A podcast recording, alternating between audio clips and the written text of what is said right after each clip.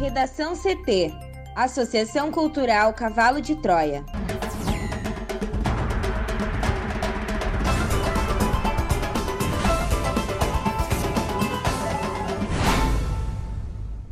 Agora, no Redação CT. Porto Alegre amplia a vacinação para pessoas com comorbidades a partir dos 28 anos. Na CPI da Covid, Ernesto Araújo nega ataques à China e diz que Itamaraty buscou insumos para cloroquina. Comissão do Ministério da Saúde contraindica cloroquina para a Covid. Cientistas prevêem terceira onda de Covid-19 no Brasil.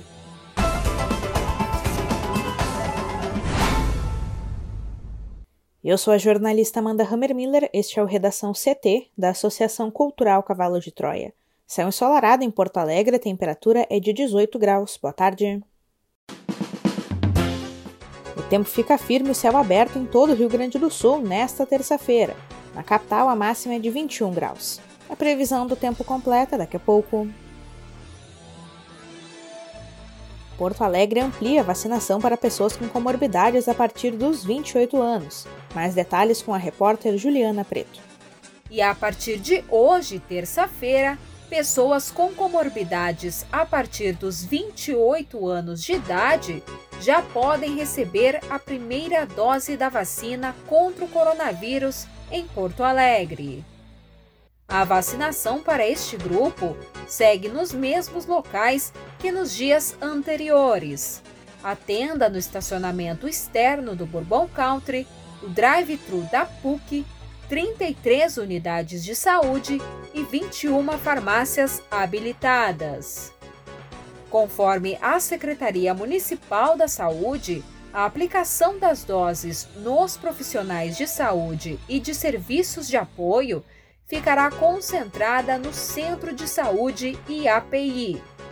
E a vacinação dos estagiários da área de saúde está suspensa na capital. Desde ontem, segunda-feira, as farmácias estão habilitadas para aplicar somente a primeira dose das vacinas. E enquanto aguarda a chegada de mais doses, a secretaria confirmou que seguirá com a segunda aplicação da Coronavac para quem tem 65 anos ou mais.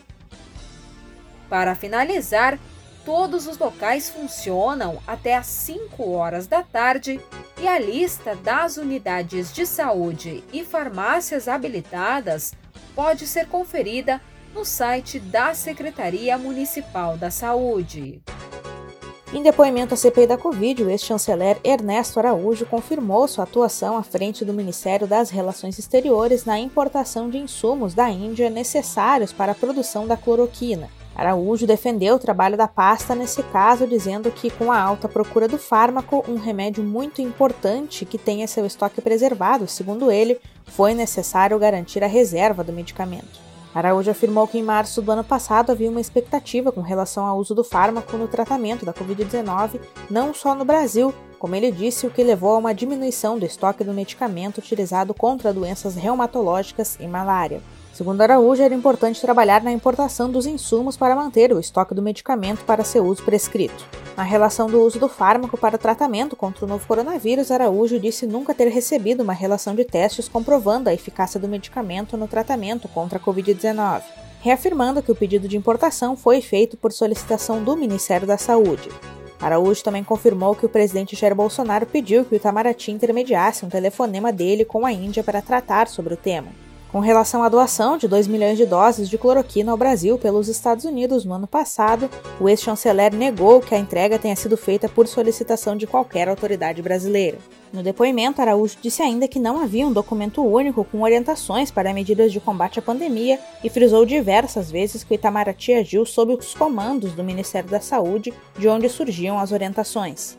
O ex-ministro das Relações Exteriores também disse não ter recebido instruções diretas do presidente Jair Bolsonaro sobre a implantação da política de combate à pandemia. O ex-chanceler afirmou também que a sua saída do cargo de titular do Itamaraty não se deu pela sua atuação frente às negociações para a compra de vacinas. Segundo Araújo, sua demissão esteve relacionada com as dificuldades de relacionamento, principalmente com o Senado. No depoimento, o ex-chanceler tentou defender que não houve problemas diplomáticos na relação entre a China e o Brasil. O argumento é de que, segundo o próprio país asiático, o Brasil foi a nação que mais recebeu insumos e vacinas produzidas pela China. Sobre as negociações em que o Itamaraty participou, para a compra de vacinas, Araújo citou conversas com a Índia, China e Reino Unido. No depoimento, o ex-chanceler disse que jamais foi contra a iniciativa do consórcio COVAX Facility para recebimento de vacinas contra a Covid-19. Segundo ele, a decisão de o país participar apenas com 10% e não 50% foi do Ministério da Saúde. Reagindo às respostas do ex-ministro, o presidente da CPI, Omar Aziz, do PSD do Amazonas, disse que o Brasil optou pela fatia de 10% porque agiu politicamente. Por isso, o Brasil perdeu tempo e não comprou a vacina, e por isso só tivemos 10% na adesão. Sobre a suposta boa relação com a China, o presidente Omar Aziz fez um alerta ao ex-ministro dizendo que ele estava faltando com a verdade. Aziz até mencionou um artigo em que Araújo chama o coronavírus de comunavírus, relacionando a enfermidade aos chineses. Antes do depoimento de Araújo, a CPI da Covid aprovou ainda no início dos trabalhos a convocação do ex-secretário executivo da Saúde, Coronel Antônio Elcio Franco Filho, e a convocação do presidente da Comissão Nacional de Incorporação de Tecnologias no SUS, Hélio Angotti Neto. O coronel Elcio atuou como número 2 do Ministério da Saúde na gestão do ex-ministro Eduardo Pazuello e foi exonerado do cargo em março deste ano. Já o presidente da Conitec é convocado a prestar esclarecimentos após o atual ministro da Saúde, Marcelo Queiroga, evitar se posicionar contra o uso de fármacos sem a eficácia comprovada para o tratamento da Covid-19, pois, segundo ele, a Conitec ainda estava avaliando e elaborando o protocolo de tratamento contra a doença. Comissão do Ministério da Saúde contraindica cloroquina para a Covid. A comissão do Ministério da Saúde responsável por assessorar a pasta no processo de incorporação e exclusão de medicamentos no âmbito do SUS, contraindicou o uso da cloroquina, da hidroxicloroquina e da azitromicina no tratamento de pacientes hospitalizados com Covid-19. A orientação dada pelo órgão vai na contramão da defesa enfática feita pelo presidente Jair Bolsonaro do uso dos medicamentos sem comprovação de eficácia, do chamado, entre aspas, kit Covid para tratar a doença. O relatório técnico da Comissão Nacional de Incorporação de Tecnologias no Sistema Único de Saúde apontou que não há evidência de benefício, seja no seu uso de forma isolada ou em associação com outros medicamentos.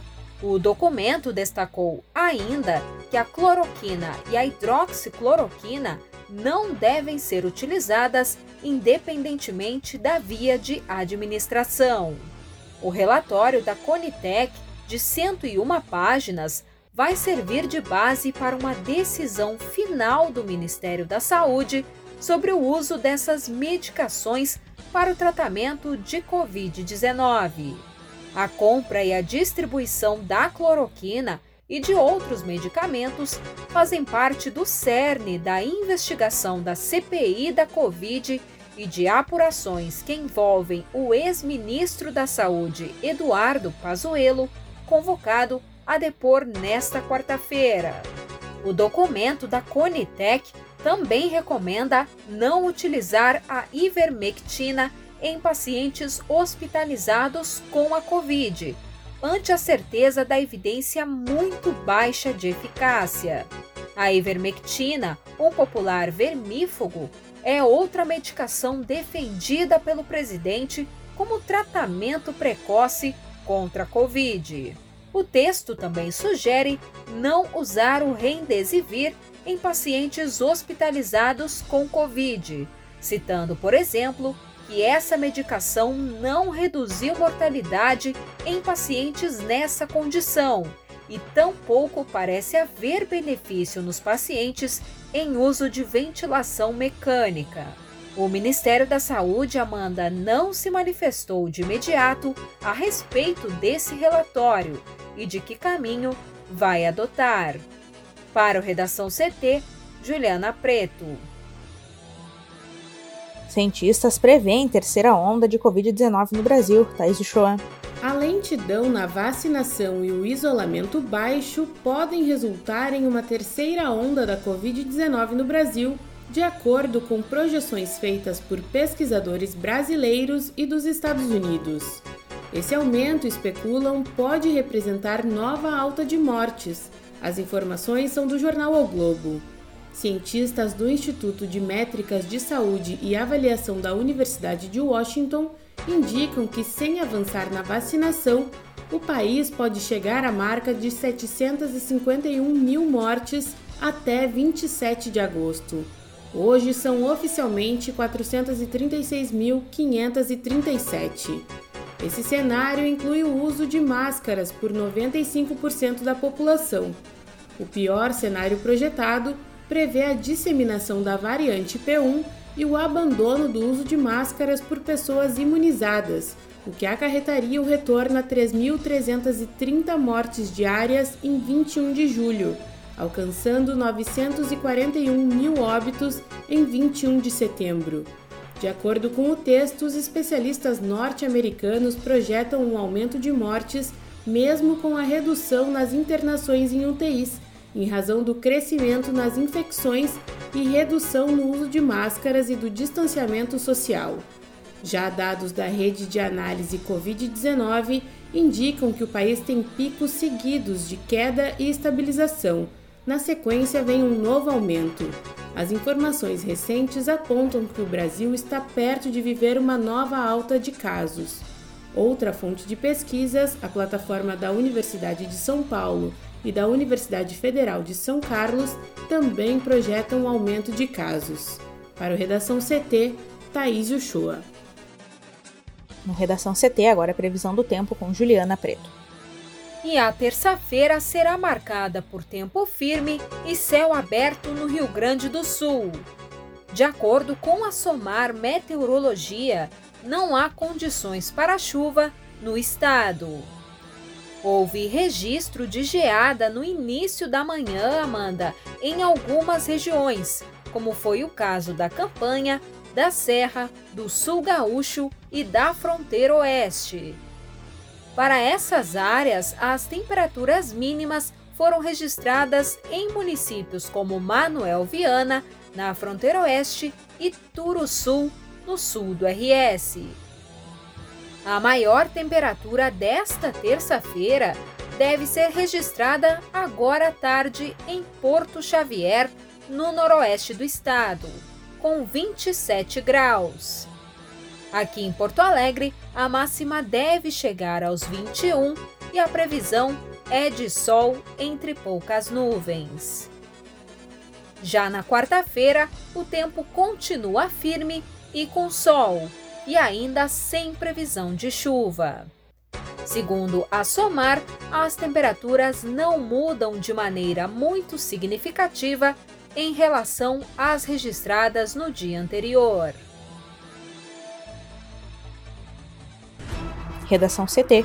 Apresentação Amanda Hammermiller. Colaboração Juliana Preto e Thaís Uchoa. Uma produção da Associação Cultural Cavalo de Troia com apoio da Fundação Lauro Campos e Marielle Franco. Próxima edição amanhã. Boa tarde.